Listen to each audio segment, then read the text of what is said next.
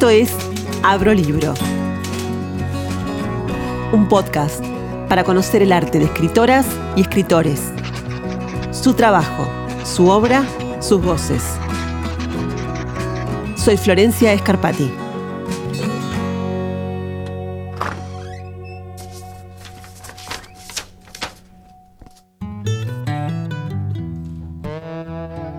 Nació en Villaliza, Entre Ríos, quiso ser periodista, pero el viento que arrasó fue la literatura. El viento que arrasa empezó como un cuento y terminó siendo su primera novela y un acontecimiento literario. Es además la primera de una trilogía de varones, seguida por Ladrilleros y No es un río, que publicó en 2020. Y por sobre todo es una escritora distinta, una voz única dentro de la literatura argentina, con un lenguaje propio, realista, poético, áspero y sensible, y muy potente. Hay un mundo distinto en vos. Selva, ¿cómo estás? Hola Florencia, ¿cómo estás? ¿Cuántas veces te hicieron referencia a esta canción? Era una referencia em, frecuente en los 90, ¿no? Cuando salió la canción y ahora te juro que hace años que nadie me lo menciona. Entonces la tenía completamente fuera de mi mente pero sí, en su, en su época, cuando, cuando salió la canción, me hacía mucho el chiste con, con, esa canción, ¿no? Cuando yo decía cómo me llamaba. ¿Y cómo fue crecer con la idea de lo salvaje en tu nombre? Es que en realidad no, yo no, no lo tenía muy, eh, no, no, no, era algo, o sea, mi nombre por, para mí era como llamarme, no sé, cualquier otro nombre, Lorena, Romina, qué sé yo, no, no, no le, como no linkeaba el nombre con el adjetivo, con el sustantivo. Son todas cuestiones que aparecieron a partir de los libros. Eh, de hecho, siempre me preguntan eh, por qué me pusieron selva. No tengo ninguna respuesta muy este, poética sobre eso. O sea, me, pusieron selva, se lo pregunté a mi viejo hace poco porque como en mi casa mi mamá le, eligió, el nombre de mi hermano varón y mi padre de, mi hermana y de mí. La respuesta de él fue porque me gustaba. O sea, como que no hay, no hay una historia atrás del nombre tu nombre, más allá que me parece muy poético, no sé, aparte haciendo así filosofía o psicología barata, te diría algo así como eh, lo salvaje, el llamado de la selva, ¿viste? es, como, va muy en línea de tu, de tu manera de escribir, de, de tus historias, y además los nombres particularmente en tu obra de los personajes son siempre muy especiales, muy característicos. Por ejemplo, Enero Rey.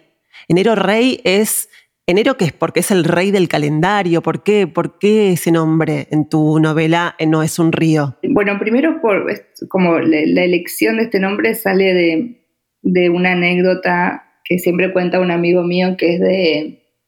Él es de Pirán, de, la provincia de Buenos Aires, del campo. Y, él siempre cuenta de, bueno, de un hombre del pueblo que, a sus hijos les ponía el nombre del mes en el que nacían. Entonces, Echeverría creo que era el apellido. Entonces había un mayo Echeverría, un agosto, un diciembre. Eh, y bueno, y a mí me pareció una anécdota muy linda. Entonces em, se me apareció enero y enero rey. Sí, tiene que ver con eso. Tiene que ver con que en realidad el personaje después fue cambiando en las en las distintas versiones que tuvo la novela de, la escritura, digamos, pero al principio era un personaje muy, muy expansivo, ¿eh? Eh, así como el alma de la fiesta, ¿viste?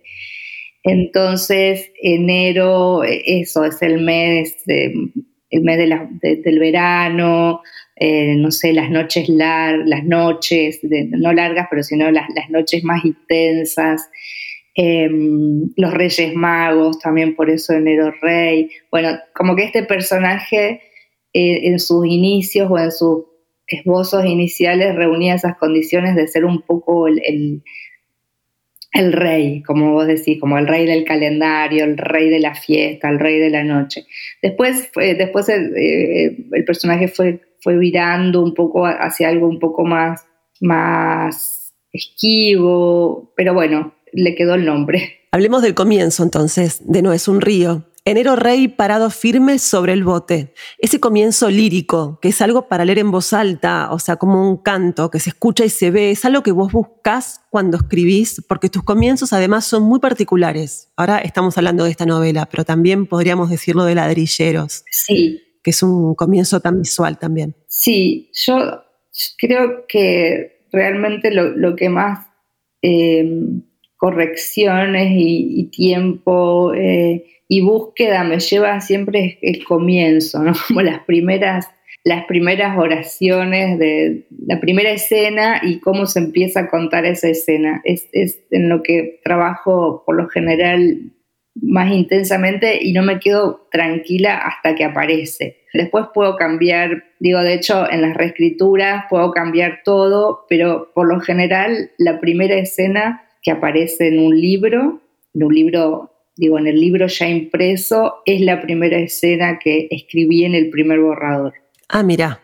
Eh, y en general aparece casi tal, tal cual la escribí. Y sí, la idea es sobre todo eh, un trabajo más consciente, eh, en, No es un río, que, que, la novela sonara, digamos, que sonara como una música, que se pudiera leer en voz alta.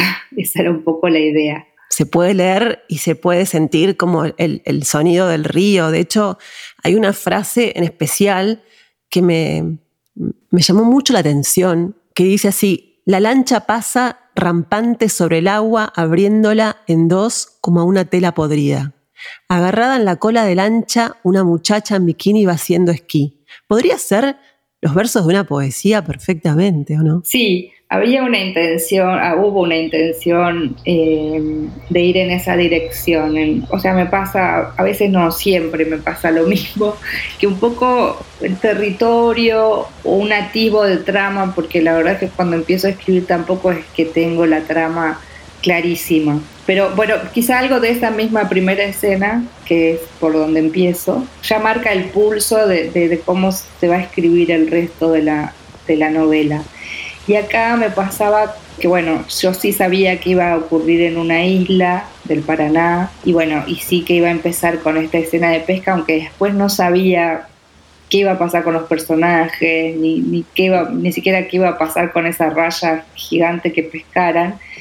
Pero bueno, ya estaba el ambiente del río y eso inmediatamente a mí eh, me hizo resonar la poesía, ¿no? Tal vez porque, bueno, por los grandes poetas del río, ¿no? Por, por Juan L. Ortiz, por Madariaga, o sea, poetas que, se me venían mucho durante la escritura de la novela. Y me parecía que una novela del, río tenía que, ser lo más lírica posible. El río como un personaje más de la novela. Sí, el río y el monte. Eh, los dos son personajes fuertes en la trama quizá hasta más el monte que el río. Sé que en alguna entrevista dijiste que en tus anteriores novelas está más la idea de la violencia sobre el cuerpo y que en esta última está más la idea de la violencia o, el arrebato sobre la naturaleza. Sí, es que son, creo que son dos como dos caras de la misma moneda. Bueno, eso es el machismo y eso es el capitalismo, ¿no? Como avanzar, se avanza sobre los cuerpos y se avanza también sobre la naturaleza, como si fuese otro cuerpo a conquistar y a, avasallar. Ahora, apodaste la trilogía como trilogía de varones y pensaba esto, ¿por qué varones y no hombres? Bueno, es una buena pregunta. no sé, porque varones me, resulta más quizá em, abarcativo que hombres. No, no sé, en realidad no sé, no sé, quizá me gusta más cómo, cómo suena la palabra varones. Bueno, porque hombres también, por un lado está como la cosa muy genérica del el hombre, ¿no? Como hombre, de esto que, que para, como sinónimo de persona humana. Y después quizá la palabra hombres es como algo, no sé, como más parcelado. Varones me parece que, que bueno, que es un, un, espectro un poco mucho más amplio. Y hay un espectro amplio de, varones en la novela. Viste que hay escritores que se sientan con una idea acabada en la cabeza y hay otros que se sientan y un poco ven para dónde los lleva la historia. Vos sos de esas escritoras que haces lo que la historia te va pidiendo? Sí, bueno, no soy de, las que tienen ya todo bastante delineado en la cabeza antes de sentarse a escribir, más bien lo contrario. Empiezo por algo que me llama la atención, para seguir hablando de la última novela, fue esta escena de pesca. Y después un poco la escritura va revelando la trama, ¿no? Va revelando qué va a suceder o, por qué este elemento estaba acá, que a veces no lo sé, pero después es como que la misma, el mismo devenir de la trama va a, responder por qué estaba eso ahí. Para los que no leyeron aún la novela, que de paso, digámoslo, léanla, porque Selva, la verdad que es una a ver, es una novela, pero también es como ver una película de alguna manera, ¿no? Porque es todo tan visual, te lleva tan, tan rápido a, otro, a, otro, a otra atmósfera, ¿no? A otro universo, que la, verdad es que, realmente la, recomiendo mucho, bueno, para que todos entren en ese mundo, pero para los que no lo hicieron aún, eh, digamos, dos líneas de qué trata. Es Enero y el Negro llevan de pesca a Tilo, hijo adolescente de Eusebio, el amigo muerto, y mientras beben y cocinan y hablan y bailan, lidian con los fantasmas del pasado y con los del presente. Una red mezcla realidad y sueño, hechos y conjeturas, isleños, agua, noche, fuego, peces, bichos. Bueno, esto es lo que dice la, contratapa de la novela, pero yo lo que invito es a que entren realmente a, leerla. Y recién hablamos de los personajes y está el personaje muy rápidamente del ahogado, ¿no? Del amigo que murió. Y me pregunto si son esos personajes fantasmales que crecen rodeados de misterio, por ejemplo, en los pueblos. La pregunta es, ¿cuánto de los sonidos de tu infancia tiene tus libros? Sí, claro, hay, como una, qué sé yo, como una, no sé, podemos llamarlo ensoñación que, hay en, los pueblos o en las zonas rurales donde se, da muy naturalmente esta convivencia entre vivos y muertos, entre bueno, las ánimas, los curanderos, las adivinaciones, como que todo eso está muy, muy presente en, la vida concreta de las personas. Sabes que leyéndote me acordé mucho de Eve Uart, sí. la escritora. Ella decía siempre en sus talleres que había que escuchar mucho a la gente, a las palabras, a lo que dicen. Y eso se nota mucho en tus novelas. Por eso hablaba ¿no? de los sonidos de la infancia. Como que está, es un lenguaje muy, muy fidedigno, aunque bueno, aunque yo no, no lo conozca, digamos, pero me lo puedo imaginar. Sí, aparece, aparece. yo tengo mucha memoria para los sonidos, para las qué sé yo, las particularidades del habla, ¿viste? Que hay gente, a las particularidades de una zona, pero a veces también hay gente que tiene cierta manera de hablar o ciertas muletillas o ciertas cosas eh, y siempre estoy atenta a eso y tengo buena memoria para recordarlo. Ahora, ¿cómo crees que reciben los lectores de otros países tus novelas? Porque, por ejemplo, ¿cómo se traduce reírse con la boca llena hasta que el vecino se asome desgreñado con restos de siesta en la jeta. Bueno, eso, eh, digamos, hay traductores que me preguntan muchísimo y eso yo siempre lo agradezco porque entonces, aunque yo no lea esa lengua, confío en que, bueno, que va a haber un acercamiento lo, más cercano y próximo a lo que es el texto en castellano. Ahora, por ejemplo, la novela, bueno, se está traduciendo al inglés y hemos tenido un montón de idas y vueltas de intercambio con la traductora que me mandaba listas enormes de preguntas. Claro. Y que la verdad que también es un ejercicio que está buenísimo para mí hacer, que es, bueno, explicarle a ella qué quiere decir tal cosa, pero explicárselo también yo en castellano, ¿no? Porque claro. Este, todas las conversaciones se dan en castellano. Y, darme cuenta de que hay cosas que, por ejemplo, en, la novela dice chapa de Ondalí. Bueno, no, no encontré la, o sea, no, yo dije, bueno, voy a poner en el, voy a googlear Ondalí y va a estar la definición y va a decir de qué está hecha la chapa, porque es un material, digamos, de qué está hecho, va a haber fotos. Bueno, no había nada. Entonces era, bueno, ¿cómo le explico que es una chapa muy barata, que casi parece cartón prensado, que se usa para hacer los ranchos, ranchos pobres? Bueno, además, cuando explicás eso, tenés que explicar la historia de un país prácticamente, ¿no? Porque...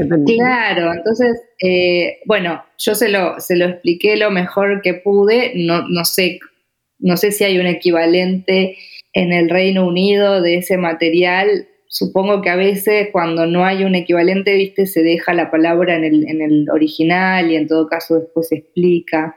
A ver, algunas notas de pie. Claro, a veces, viste, se hace así. Pero bueno, a mí siempre, cuanto más hable con el traductor o la traductora, como que, bueno, más tranquila me quedo que, que, el libro se va a acercar, que la traducción se va a acercar mucho más al original. Después es como que, bueno, medio también te entregás, porque qué sé yo, el hay, hay libros míos traducidos al holandés, qué sé yo, si yo no sé, no, no tengo ni idea.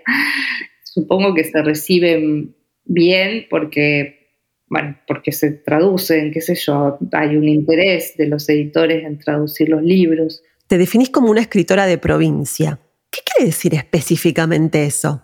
Sí, es algo que yo en realidad tomo de, Tizón, bueno, Héctor Tizón, que, que, además nunca abandonó su provincia, siempre vivió uy, y escribió desde allí aunque publicara en editoriales de, acá, bueno, de Buenos Aires, creo que Alfaguara. Y él se, definía a sí mismo como un escritor de provincias. Y yo un poco empecé a, jugar con eso cuando se empezó a hablar de mi literatura como una literatura de provincias, que nunca supe bien a qué se refería, si a la ambientación geográfica de las tramas o qué. Pero dije, bueno, sí, porque quizá, digo, a veces lo provinciano tiene un valor peyorativo entonces, autoproclamarme como una escritora de provincias para mí era darle una valoración positiva al hecho de ser provinciano, provinciana en este caso.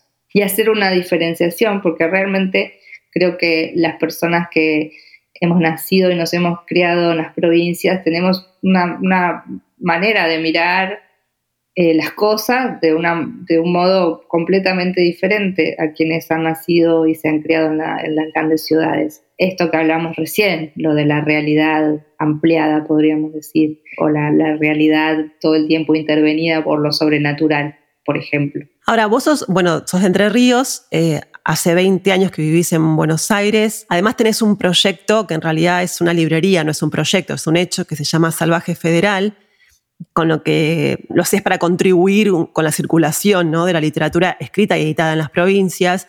¿Eso lo haces como un llamado, también como un deber? ¿Te costó a vos abrirte paso? No, más que, o sea, lo, hago porque, primero porque me, gusta y primero y porque me parecía también un proyecto necesario en la escena literaria del país, ¿no? Como hablamos todo el tiempo de literatura argentina y cuando hablamos de, literatura argentina, que por ejemplo, literatura argentina que triunfa en el exterior, literatura argentina que, se lee, que se...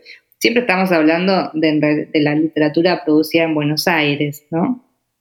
O bueno, eh, no sé, va mm, una delegación argentina en la feria de Frankfurt y la verdad que si te pones a contar, esos autores que viajan a Frankfurt siempre somos los que vivimos en Buenos Aires. O los premios, eh, qué sé yo, ahora que están estos premios, no sé, el, premio Filba Medife o el premio Sara Gallardo, premios que se han creado en los últimos años.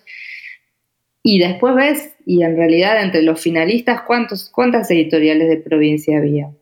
Muy pocas, o, o ninguna. Entonces, bueno, hay como parece que, hace falta pensar eh, en, una, en una literatura federal. Entonces, con la librería, que bueno, tener una librería es como una pata, pero en realidad el proyecto es mucho más amplio y tiene más que ver con la intervención cultural. Ahora, por ejemplo, estamos planeando un festival que va a tener varias ediciones, por lo menos dos al año, pero ese festival no va a ocurrir en Buenos Aires y vamos a traer a los, a los autores de las provincias a Buenos Aires. No, ese festival va a ocurrir en la provincia, en las provincias, en distintas ciudades de provincia. Lo único que va a llegar de Buenos Aires somos nosotras tres, o sea, yo y mi socia que vivimos acá. Pero después la idea es pensarlo con, la, con las personas del lugar, ¿no? Viste estos aterrizajes de porteños llegando a las provincias con todo el festival armado y solamente vení, vení a ver lo que te traigo. Sí que hay dando vueltas proyectos en cine, ¿no? Con una de tus obras en este momento. Sí, en realidad son, digamos, los derechos de, los dos libros de, bueno, de los tres en realidad, porque hay ahora empezó a trabajar eh, Paula Hernández en el proyecto del Viento Carraza, de la adaptación. Después está Ladrilleros, que lo tiene la productora de Fernando Musa y Gonzalo Heredia, que sé que también están trabajando. Y después está Chicas Muertas, que lo compró Rodrigo Texeira, un productor brasileño. Ah, todas. Muy importante, sí. Sí, el, No es un río todavía no, pero los otros libros eh, sí, y están, eh, bueno, está cada uno en diferentes momentos del proceso, pero bueno, todos trabajando para hacer esas películas. Hay un tema que me queda pendiente, que es preguntarte sobre el sexo, cómo se escribe sobre sexo. Hay como una diferencia entre ladrilleros, por ejemplo, y entre no es un río. Está presente, pero de dos maneras distintas. ¿Estás de acuerdo con eso? Sí, bueno, Ladrilleros era parte de, también del proyecto de escritura, escribir escenas de sexo, que personalmente siempre me habían costado mucho en la escritura. Y bueno, y esta me parecía que la, que la trama, eh, que los personajes, que el tipo de universo, que era esto, bueno, jóvenes, eh, muchachos, que donde había, estaba muy presente la violencia, también la calentura y, que también tenía que haber escenas de, sexo. Y esta cosa de, que no estuviera, como siempre se asocia en, en, en las las clases bajas o en las clases marginales el, sexo siempre está asociado a una cosa eh, oscura, turbia, y yo quería que, no, que las escenas de mis personajes que, pertenecen a esa clase social fueran escenas gozosas, ¿no? Como, bueno, que hay erotismo, hay un sexo eh, consentido y dichoso, porque si no parece que solamente a las clases bajas le tocaran las violaciones y, y, la prostitución y, ¿no? y como todo turbio, como si no hubiese un goce, si no hubiese posibilidad de goce y de erotismo. Entonces, y ese era un poco el plan en ladrilleros. Después ya, no, no sé, bueno, no es un río, sí, creo que aparece alguna cosa, pero, pero más así, no con la importancia que sí tiene ladrilleros. El podcast lo escucha mucha gente que escribe, talleres, vos das talleres literarios también. No este año, por las dudas. Bueno, bueno, este año no. Está bien, está bien. Pero, ¿qué consejo le darías a alguien que quiere escribir? Bueno, yo no, soy buena para los consejos, pero, pero creo que, que algo que me parece fundamental para escribir es tener paciencia. Esto también es algo que me lo decía la Iseca, o sea, no lo inventé yo. Pero mm, la paciencia me parece fundamental, porque escribir lleva mucho tiempo, lleva mucho trabajo, y eso, sobre todo, lleva mucho tiempo. Y por ahí lo que pasa es que a veces estamos como más interesados o interesadas o interesadas en publicar que en escribir. Y, publicar es como una parte de, la escritura que es, te diría, la, última parte y hasta, si querés, la menos importante. Pero también debe ser justamente la última etapa del proceso. Y por ahí me parece que a veces falta paciencia y por eso salen muchos libros arrebatados, ¿no? Como novelas que podrían ser muy buenas, pero que fueron sacadas antes de tiempo porque no hubo paciencia, o del, o del escritor o del editor. Eh, así que eso, paciencia. Bueno, para terminar, voy a cerrar con esa idea que tanto en lo personal me gustó, de esa imagen que vos contás, la lancha esta que pasa rampante sobre el agua, abriéndose en dos como una tela, podrida. Me gusta la idea del río abriéndose así, en ese resplandor plateado. Hay otra más muy linda que es abajo del bote, no sé si muy linda es la palabra, pero bueno, muy, muy fuerte. Abajo del bote el río es más negro que la noche. Y eso es así, uno cuando va al delta, por ejemplo, ve el río y dice, es más negro que la noche. Y creo que en esas dos citas que te estoy marcando, de tantas que hay, por supuesto, eh, hay dos características de, tu manera de escribir, ¿no? Esta cosa oscura, un poco violenta, pero también hay algo muy luminoso, que creo que lo luminoso es el talento, ¿no? Digamos, cuando uno escribe. Y que nada, que te convierten en una escritora tan distinta dentro de la literatura argentina. Quería decirte estas palabras, Selva. Bueno. Y agradecerte un montón tu tiempo. Gracias, gracias también por, bueno, por la entrevista, por la charla y por la, lectura tan generosa y amorosa que hiciste de los libros.